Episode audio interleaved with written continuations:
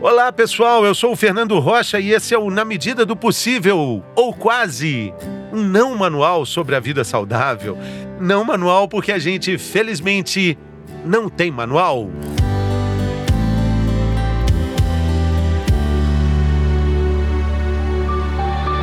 Chegamos ao episódio número 100 do nosso podcast. E como você viu no título, o título está muito interessante para comemorar esse centenário. É o seguinte: 10 dicas que valem por mil para você viver mais de 100. Esse é o episódio número 100 do nosso podcast. Uma marca assim tão importante tem que ser comemorada com muito orgulho e, é claro, com uma convidada muito especial. Ela foi minha companheira de uma travessia oceânica Juntos, a gente viveu dias de sol e de chuva, atravessamos invernos e primaveras, outonos e verões ao vivo, dia após dia, por quase uma década. A gente já riu, já chorou junto e a gente aprendeu muito nesses anos. Da minha parte, eu tenho muita alegria em dizer que esse aprendizado ainda continua. A gente transformou nossa trajetória, ressignificou a jornada e, de certa forma, continuamos juntos na torcida um pelo outro. Nesse episódio especial, eu separei 10 itens que foram importantes para a gente durante a nossa apresentação do programa Bem-Estar na TV Globo, que tinha como matéria-prima informação útil sobre saúde e qualidades de vida. Então são, portanto, 10 frases, 10 insights, talvez 10 dicas para comemorar esses 100 episódios que valem por mil e que podem te ajudar, de certa forma, na medida do possível, a viver para mais de 100. Já sabem quem ela é? Mariana Ferrão, seja bem-vinda! Quase que você me faz chorar, Fê, mas eu, eu, eu queria fazer uma correção de tudo isso que você falou. De uma certa forma, a gente continua torcendo pelo outro, não, de todas as formas eu continuo torcendo para você, Fernando é, Rocha. Mari, claro, né? É, é, é, é uma via de mão dupla, né? É uma via de mão dupla. Estou muito feliz de você estar aqui conosco. Você já participou do, do podcast, mas tinha que voltar quando a gente estava preparando aqui um convidado especial, foi, foi uma unanimidade aqui na Pod que você seria essa, essa, essa convidada para marcar os 100 episódios. Gostou dos, das 10 frases? Então, eu estou muito honrada de estar aqui no, nesse centésimo episódio e eu tô louca para ouvir esse programa aí que vai começar agora, porque eu quero saber quais são essas 10 frases. Eu vou te falar. Esses 10 insights que vão valer por mil. Então, eu vou te falar e você me fala sobre essa frase, tá bom? É, eu separei essas dez tá frases. A primeira delas, número um, é o seguinte: elas não são, não estão muito ordenadas assim. Você sabe muito bem como é que funciona a minha cabeça. Então a primeira delas é: faça trocas inteligentes na alimentação de todo dia. O que, que é isso, Mari? Como é que a gente faz essas trocas? Ai, Fernando Rocha trocas inteligentes na alimentação de todo dia. Primeira, para mim, né? Vou falar da minha claro, perspectiva. Claro, É sempre, primeiro, perguntar para você. Qual é a minha troca inteligente? Porque eu posso falar assim, ah, minha troca inteligente, trocar o ovo do café da manhã pelo abacate, por exemplo. Né? Eu posso dizer que essa é uma troca inteligente para mim. Mas para você, ela pode não fazer o menor sentido. Ela, você vai falar, não, Mari, mas essa não é uma troca inteligente para mim, porque eu tô precisando mais de proteína do que de gordura. Então, cada um tem que saber qual é essa troca inteligente. Como é que a gente sabe qual é a troca inteligente? Primeiro, se conhecendo, né? Primeiro, entendendo o que o nosso corpo precisa, entendendo o que, que o nosso corpo quer, porque às vezes tem o que o corpo precisa, tem o corpo quer, o que o corpo deseja, né? A diferença entre fome e vontade de comer. E aí a gente precisa, a partir de então, fazer a troca inteligente. Agora, uma troca inteligente que eu acho que é unânime, trocar o que é de caixinha por aquilo que não é de caixinha, por aquilo que não vem na caixinha. Sim. Aliás, sim. Eu adoro tirar coisas das caixinhas, por isso que eu criei o Unboxing Me, né, Fê? Então. Sim, sim. o, o, o, Unbox Me, o unbox me é, é tirar da caixa coisas que vão muito além do que é alimento que a gente conhece como alimento, né, Mari? Porque eu acho que quando a gente descobre quem a gente é, o que a gente precisa, é, a gente consegue ter alimentação nesse lugar de uma oportunidade de se conhecer também. Primeiro, você começa a observar as suas refeições. Bom, olha, eu me sinto meio estufada depois que eu como qualquer coisa que tenha glúten. Então, anota isso, né? Presta atenção. O que, que você comeu? Você comeu um macarrão? Você comeu um pão? Você comeu uma pizza? Você sentiu meio estufado depois? O que, que essas coisas têm em comum? Ah, todas elas têm glúten. Então, talvez o glúten possa te colocar nesse lugar. Ah, mas essas coisas, puxa, mas peraí, a pizza tem queijo, o macarrão que eu comi também tinha queijo, e o pão não, o pão eu comi sem queijo. Não, então acho que não é o queijo mesmo. Então pode ser que seja realmente o glúten. Então você começou a se observar ali naquele lugar. Aí você começa a tentar descobrir essas coisas a seu respeito. Nossa, hoje de manhã eu comi mamão no café da manhã, meu intestino funcionou demais. É, eu tava até querendo que meu intestino funcionasse. Se comer mais três vezes por semana vai ser melhor para o meu intestino? Outro ponto que você começou a investigar sobre você. Porque é você que tem que dizer para o nutricionista: olha, mamão todo dia não é legal para o meu intestino, mas mamão por semana é bem.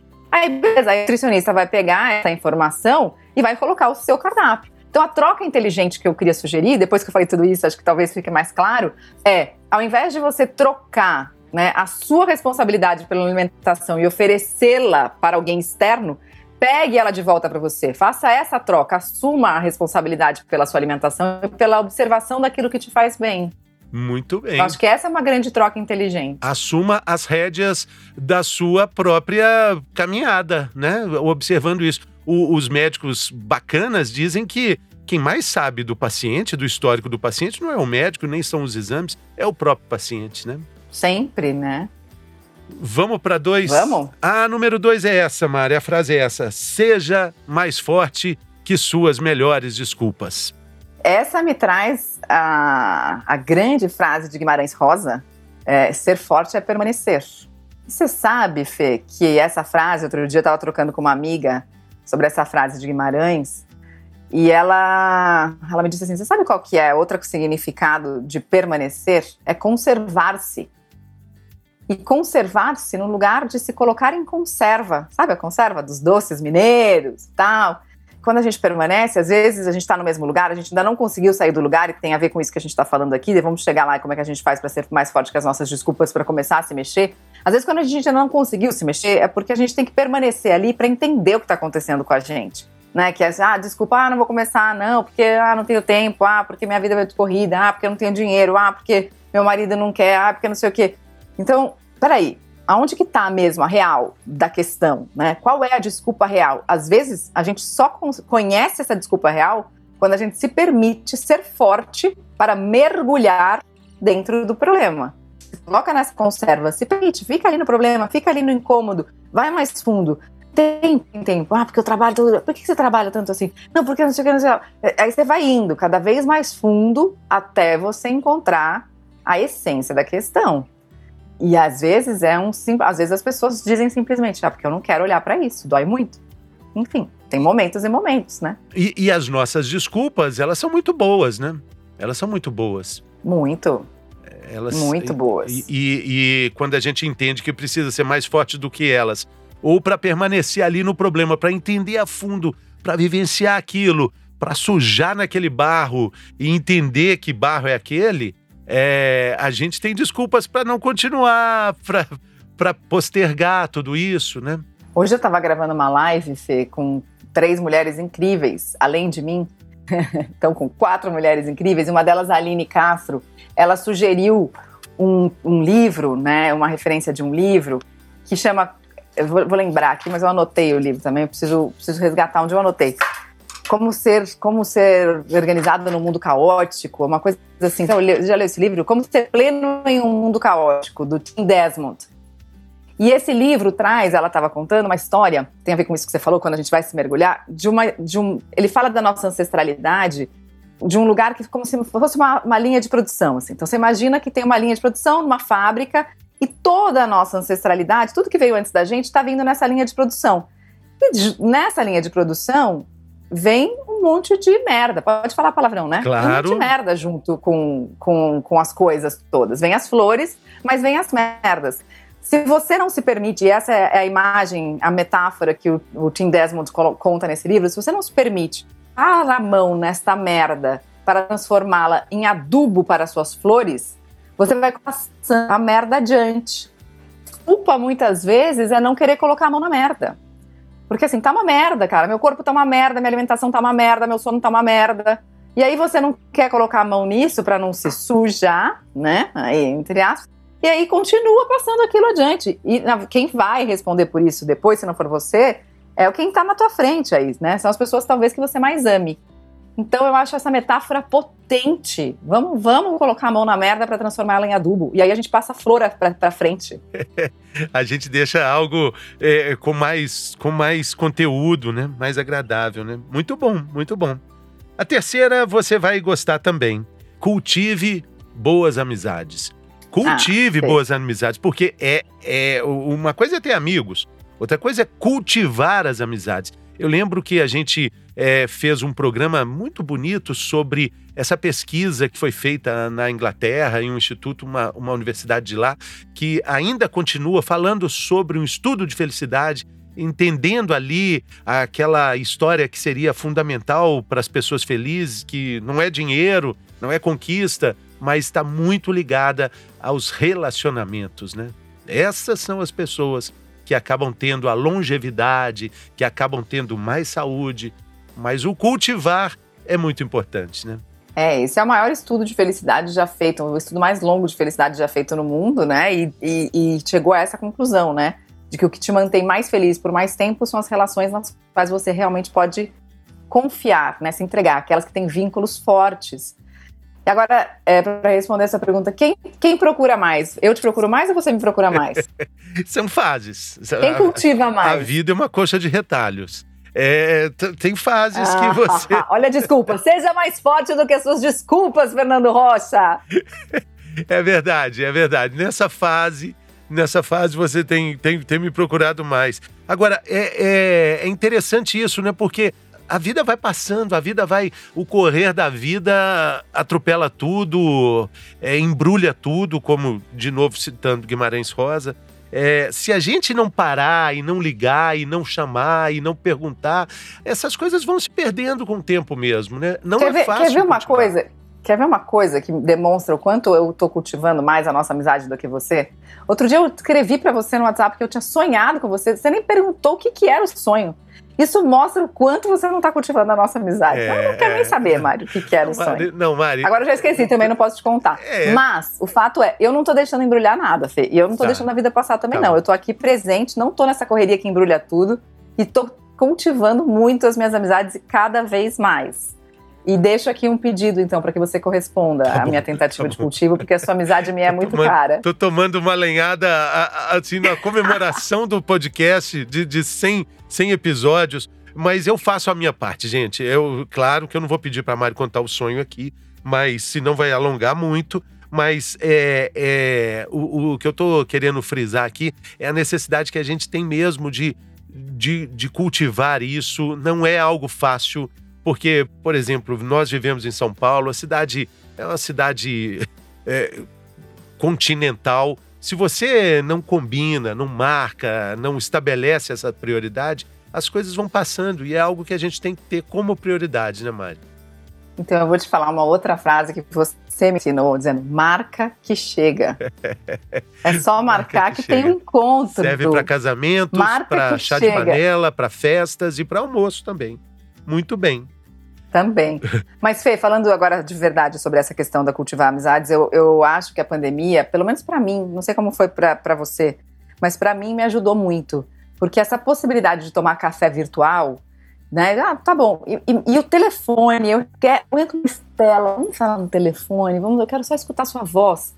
Isso tem sido mágico com alguns amigos, assim, tem sido muito mágico para mim.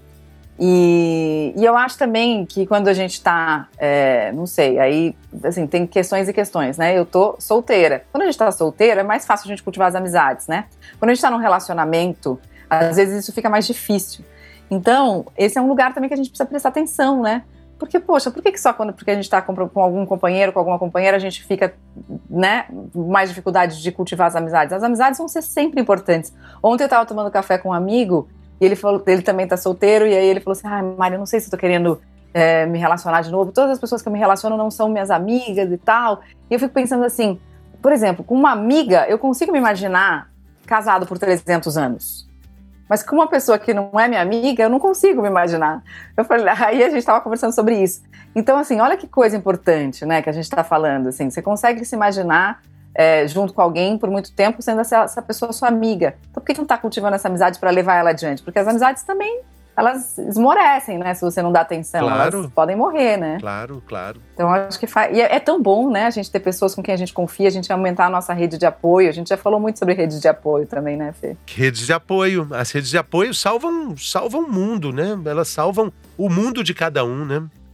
A outra questão, podemos passar para quatro? É a seguinte: a vida é feita de pausas e as pausas são feitas de vida. Me perguntaram num outro podcast que eu estava gravando: o que, que, você faz quando você não faz nada? E eu falei, cara, eu tô agora com uma mania de deitar na rede. E aí, nessa pausa, outro dia, caiu uma folhinha de uma planta que eu tenho aqui em casa, que chama Lágrima de Cristo. Não sei se você sabe qual é. É uma planta que é delicada, a flor é muito delicada, mas ela é bem forte, a planta. E, e aí a florzinha caiu, eu falei, nossa, que coisa bonita. Aí eu virei assim, nossa, desse ângulo é mais bonita ainda. Aí eu virei de outro, nossa, desse ângulo é muito mais bonita. E aí, aquela pausa que aconteceu, né, e, e, que caiu a florzinha na minha mão, me trouxe uma, uma vida, a flor que caiu, porque eu comecei já a filosofar do tipo, nossa, é isso, né? A realidade, ela pode ser bonita de vários ângulos.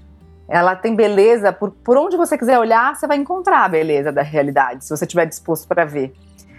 Mas você tem que estar disponível. E, a, e essa vida na pausa, a gente só encontra quando a gente está disponível para ver. Agora eu tenho tempo para me manifestar aqui. Você não me escuta nessa sua correria maluca? Então agora que você ficou em silêncio, agora que você parou de fazer, agora eu vou te mostrar quem eu sou. Então é tão mágico quando a gente pode parar e, e, e, se olhar e se permitir ficar em silêncio e se ouvir ou não se ouvir, tá tudo bem, e olhar e contemplar e ver que, que realmente as pausas são feitas de vida.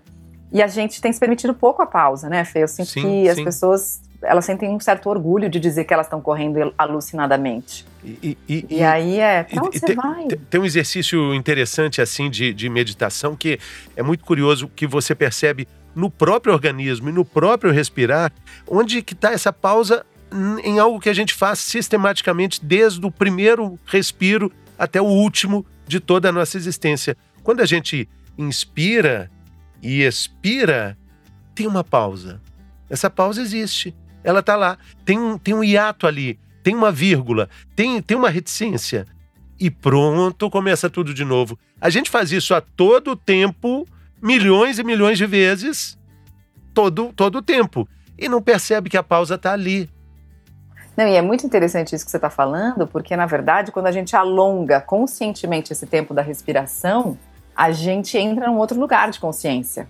Né? Se você inspirar e se propuser a falar, bom, inspira, agora segura esse ar aí por 4 segundos, depois segura por 6 segundos, depois segura por 8 segundos, se você conseguir, depois solta. E aí mantém o vazio, e aí mantém o tempo de, de suspensão ali na pausa. Você encontra uma série de coisas nessa pausa e você traz uma outra consciência para sua vida. Então, às vezes, a gente tem medo de entrar em contato com esse vazio.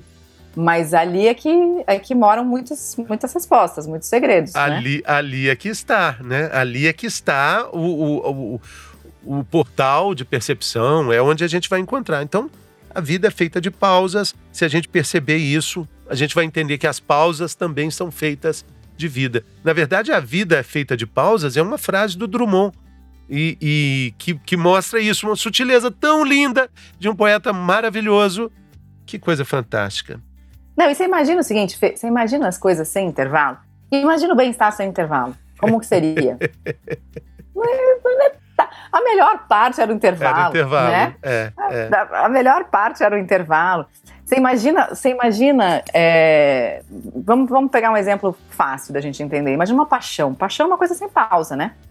Você imagina se a vida fosse apaixonada, né, nessa, nesse, nesse ritmo da paixão o tempo todo, sem uma pausa, um respiro, a gente ia morrer. Não tem como. A, observa a natureza, né? A, a natureza, a árvore que está aí na porta da tua casa, na janela, seja lá no quarteirão, no parque, onde for, ela não dá fruto o ano inteiro. Ela tem que parar. Nada na natureza está produzindo o tempo todo. Nada. E só para lembrar, nós somos natureza. Exatamente. Você imaginou se a gente tivesse a energia que seus filhos têm, assim, é, é, com, com, esse gás o tempo inteiro e chegar na nossa idade com, com esse gás todo? Como é que a gente ia tratar esse, esse nosso. Que combustível a gente ia usar? Ah, mas as crianças sabem parar, viu, Fê? Eu acho. Eu sinto que as crianças elas têm muita energia, elas têm energia física e tal. Mas quando elas dormem, elas dormem. é, né? Elas sabem. É, elas, elas sabem. dormem no carro daquele jeito entregue, que você fala, meu Deus, que inveja desse sono no carro, com essa naturalidade, com essa facilidade. E elas descansam, é, às vezes sem parar, porque sem precisar parar, porque elas estão em atenção plena a maior parte do tempo, especialmente quando elas estão brincando. E esse lugar da atenção plena é uma super pausa, é uma pausa para a mente.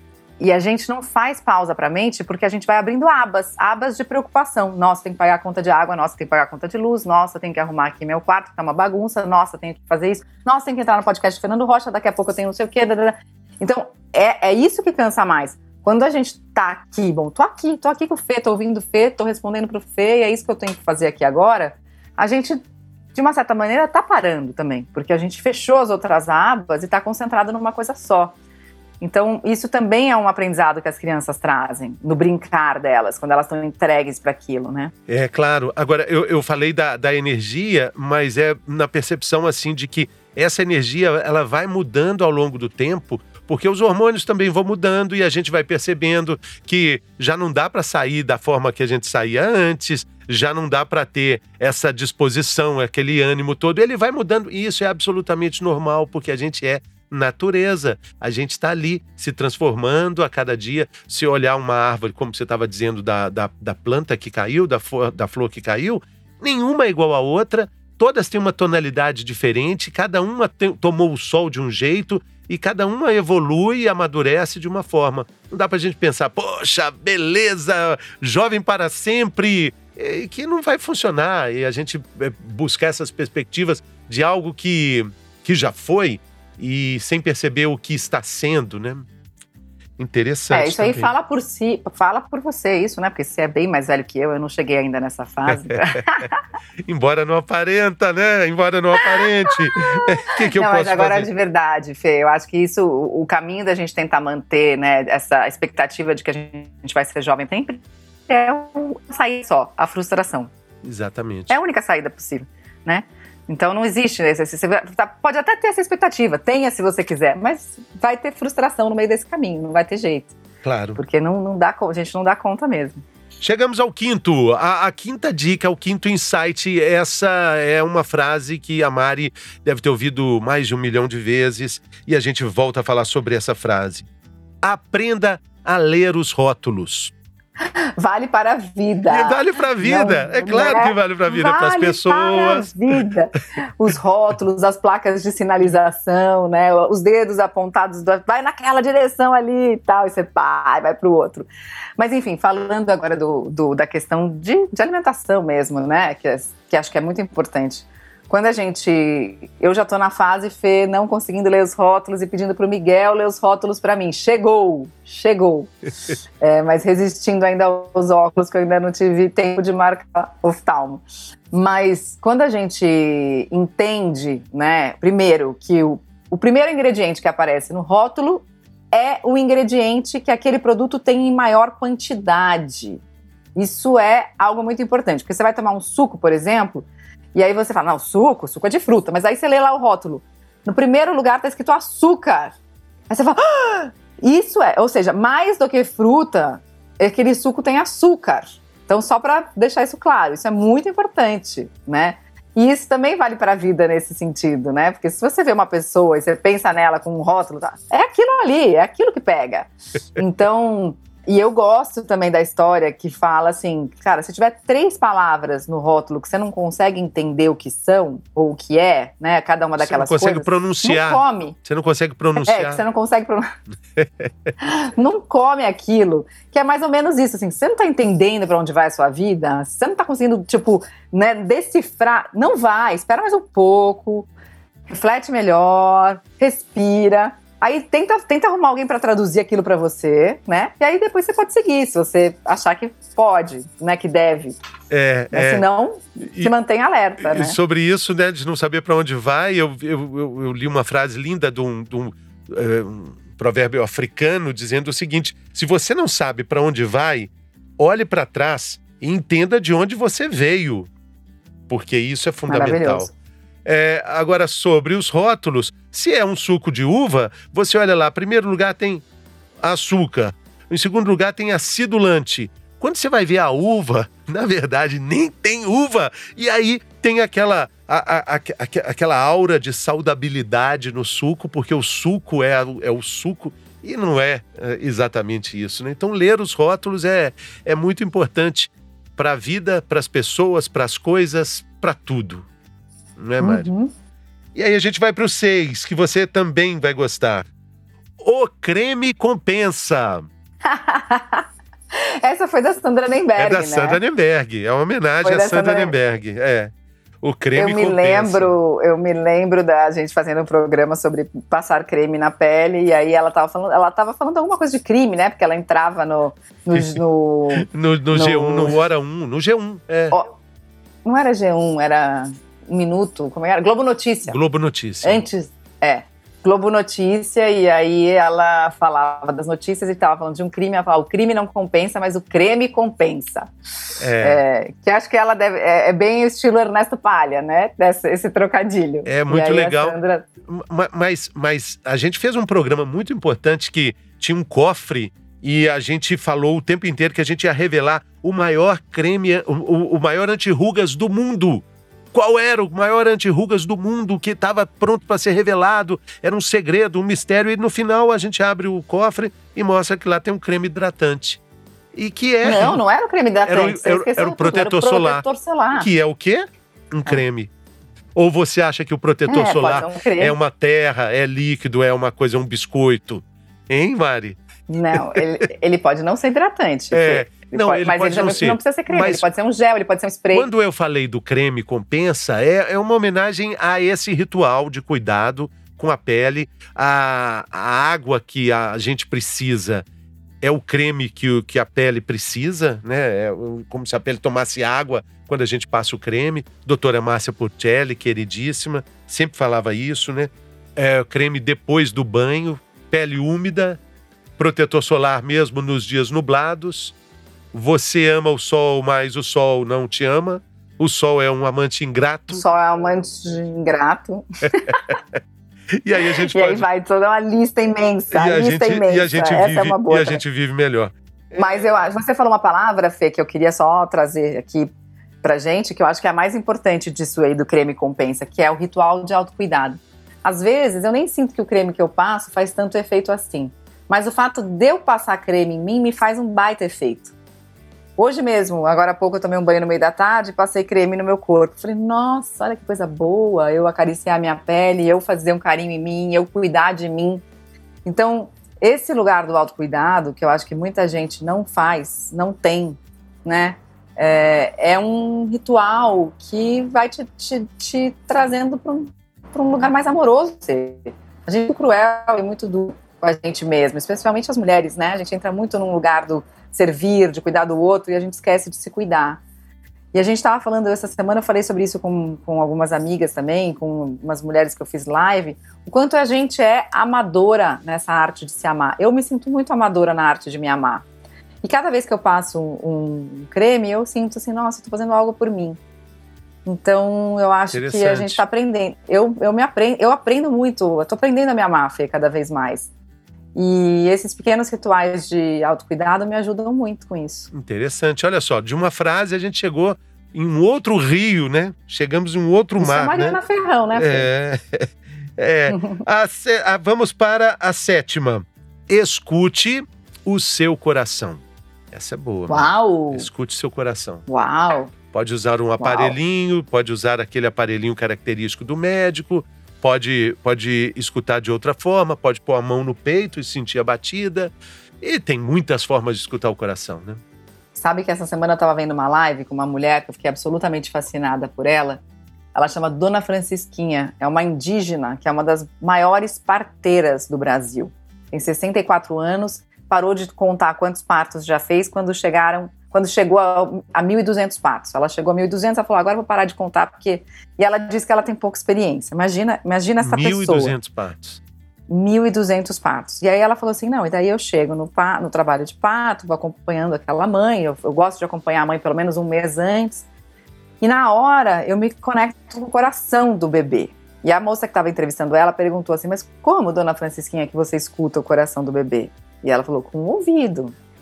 E ela falou: Mas o coração do bebê, é importante a gente saber, ele muda, o, o tipo de batimento, a frequência do batimento muda de acordo com a lua. Se a lua está minguante, bate de um jeito, se a lua está nova, bate de outro, se a lua está crescente, bate de outro, se a lua está cheia, de outro jeito. E aí a moça falou: Nossa, sério? Ela falou assim: O nosso também. O nosso também muda. É que a gente está tão desconectado que a gente não percebe. E aí ela falou: um jeito simples é isso, é você colocar a mão no teu coração e, e, tentar ouvir. Tem muita gente que coloca a mão no coração e não consegue sentir o coração, né? Porque tá tão longe, tá desconectado disso, que não. Às vezes eu faço meditação e peço para as pessoas colocarem a mão no coração. E às vezes eu pergunto, falei, e aí, como foi depois? E aí as pessoas falam assim: não ouvi meu coração, Mari. As pessoas escutam mais o coração no pescoço, muitas vezes, no pulso, muitas vezes, do que no próprio coração. Isso é, muitas vezes tem a ver com bloqueios que a gente tem aqui na, nessa região do chakra cardíaco, né? Que a gente tem feridas aqui, a gente tem bloqueios, a gente tem traumas, a gente tem dores, tem, tem uma dificuldade mesmo de ouvir o coração. Mas tem, uma, tem um lugar da disposição, né, Fê? É, eu tenho feito uma. Já faz um tempo, talvez mais, mais de dois anos, assim, que uma das minhas orações mais frequentes é que meu coração esteja cada vez mais aberto, cada vez mais eu consiga ouvir meu coração. E é potente isso, porque você se abre mesmo para as experiências da vida, quando você pede, intenciona isso, e o coração começa a te falar. E essa semana meu coração me disse um monte de coisas, e eu olhei para ele e agradeci, falei, obrigada por você estar falando comigo cada vez mais. Então, é, é uma comunicação que a gente tem que estabelecer, né? E que é um, é um cultivo também. É um cultivo. E que precisa da pausa. E aí, na pausa, você percebe a vida do seu coração batendo. Muito bem. E aí a gente vai para o 8, que tem um pouco de conexão com o 7. Como sempre, né? Depois do 7 vem o 8. Reaprenda a contar até 10. Uh! Lembra? 1, 2, 3, 4, 5, 6, 7, 8, 9, 10. Você lembra que a gente fez um programa falando da importância disso, que contar até 10 salva vidas, te deixa mais calmo, é, cultiva amizades, relacionamentos, e a gente esquece, a gente esquece de contar até 10 na hora que precisa contar. Né? Tem uma pois hora é. certinha para contar. Que eu me lembrei quando eu contava no esconde-esconde, quando eu era a pegadora do esconde-esconde, era 1, 2, 3, 4, 5, 6, 7, 8, 10. É, tá bom. Mas até né? esse tipo vale, isso. até esse vale. Até esse, dessa forma, vale. vale. Ué, dependendo então, vale, da hora. Dessa forma, vale. Mas aí eu me lembrei também da frase incrível do Viktor Frankl, que é um psiquiatra que ficou preso em campos de concentração, porque ele tem um livro Em Busca do Sentido. E o Viktor Frankl traz aquela frase assim: entre o estímulo e a resposta há um espaço. É nesse espaço que mora a nossa escolha. E essa frase é incrível, porque o que, que a gente faz? A gente recebe estímulo, reage, recebe estímulo, reage, recebe estímulo, reage. Então a gente está sempre nesse piloto automático. Quando a gente percebe que entre o estímulo e o espaço e, o, e, a resposta tem um espaço, que são esses 10 segundos bem contados, às vezes nem precisa de 10. Se você contar direito, você vai resolver em 5. Às vezes você precisa de 100, né? Mas ali mora a sua escolha, a sua escolha consciente de não reagir de simplesmente agir a partir de um lugar, né? Porque daí você consegue, de fato, não se arrepender depois, né? Ou se arrepender menos. Eu, eu, eu vi uma reportagem interessante mostrando que a gente, é, num dia simples, comum, num dia qualquer, a gente toma 35 mil decisões. A gente e o nosso corpo. Entre as mais, mais prosaicas, as mais simples, até as mais dinâmicas, as mais importantes. São 35 mil e a gente termina o dia dizendo: ah, não aconteceu nada hoje não, né? então, e, e, o quanto isso cansa, né, Fê? Escolher cansa. A gente precisa ter essa consciência também. Por que, que cansa escolher? Aí eu vou te dizer uma frase do Sati, que eu acho brilhante, do meu amigo monge, porque o Sati tem uma frase que eu amo, que é: toda escolha é uma renúncia. Toda escolha é uma renúncia. Então, se eu escolho estar aqui conversando com você no podcast, eu estou renunciando todas as outras coisas que eu tinha para fazer. E eu tenho que colocar na balança, às vezes, muito rápido essas renúncias, né? E às vezes eu nem me dou conta dessas renúncias, mas elas às vezes me pegam, e se eu não estou consciente, se eu não estou com atenção plena, depois eu vou falar, nossa, mas não era aquilo que eu devia ter feito. Aí eu começo a me arrepender, daí abre mais uma aba, daí aquela energia começa a ser drenada por aquela escolha que eu fiz de maneira equivocada, porque eu reagi, e daí começa a ter milhões de preocupações porque eu deveria ter ido pelo outro caminho. E aí, nossa, aí a gente se perde no meio desse redemoinho todo. Né? Então a gente precisa valorizar isso. Precisa, porque desde. Quando a gente era criança, você ia na farmácia e tinha quantos tipos de shampoo? Neutrox, Aquamarine, sei lá, Lux, talvez acabou. Hoje você vai na farmácia, olha a quantidade de shampoo que tem na farmácia. Exatamente. Né? Aumentou muito a possibilidade de escolha hoje em tem, dia. Tem, uma né? outra... Canais de televisão, podcast. Exatamente. Tem uma outra frase que eu gosto sobre isso que diz o seguinte: não existem respostas, existem escolhas. Hum, bom. Tipo, cabe, né? E vamos para nove. A gente já falou sobre ela, mas a gente volta aqui também com outro aspecto a 9 é a seguinte: desembale menos e, na medida do possível ou quase, não descasque mais. Não descasque mais? Não descasque. Ou seja, é, não descasque, não descasque, não descasque a maçã, não descasque a maçã, não descasque é, na medida do possível o melão, é, descubra como aproveitar a casca da banana. Você lembra um dia que eu fiz um suco só de casca? casca de melancia, casca de abacate, casca de abacaxi, casca de melão, casca de mexerica, casca de tomate. E ficou uma delícia o suco. Então, mas aí talvez não seja não descasque mais, né? Seja aproveite as cascas, né? É, aproveite as cascas, mas só aproveita tudo ali, né? Por isso que é na medida do possível. A maçã, por exemplo, tem gente que, que, que só come a maçã sem a casca.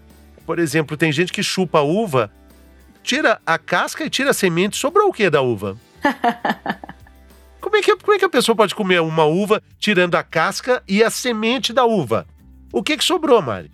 Ai, não, fora o trabalho que dá, né, para tirar a semente e a casca da uva. Meu Deus, essa pessoa tá com muito tempo, né? Ou ela tem alguém que faz isso para ela, né? É, não, não e tem. aí também vamos, vamos dar uma repensada na história. Se tem alguém que tira a casca da uva, tira a semente da uva para você, é, né? É. Mas tá sobrando tempo aí, né? Mas, mas a gente desvaloriza muito as cascas, né? De, de uma forma geral. É, aí é o sentido literal mesmo, coisa de cozinha, pra gente aproveitar o suco da Falando fruta. em casca, Fernando Rocha descascando laranja e manga.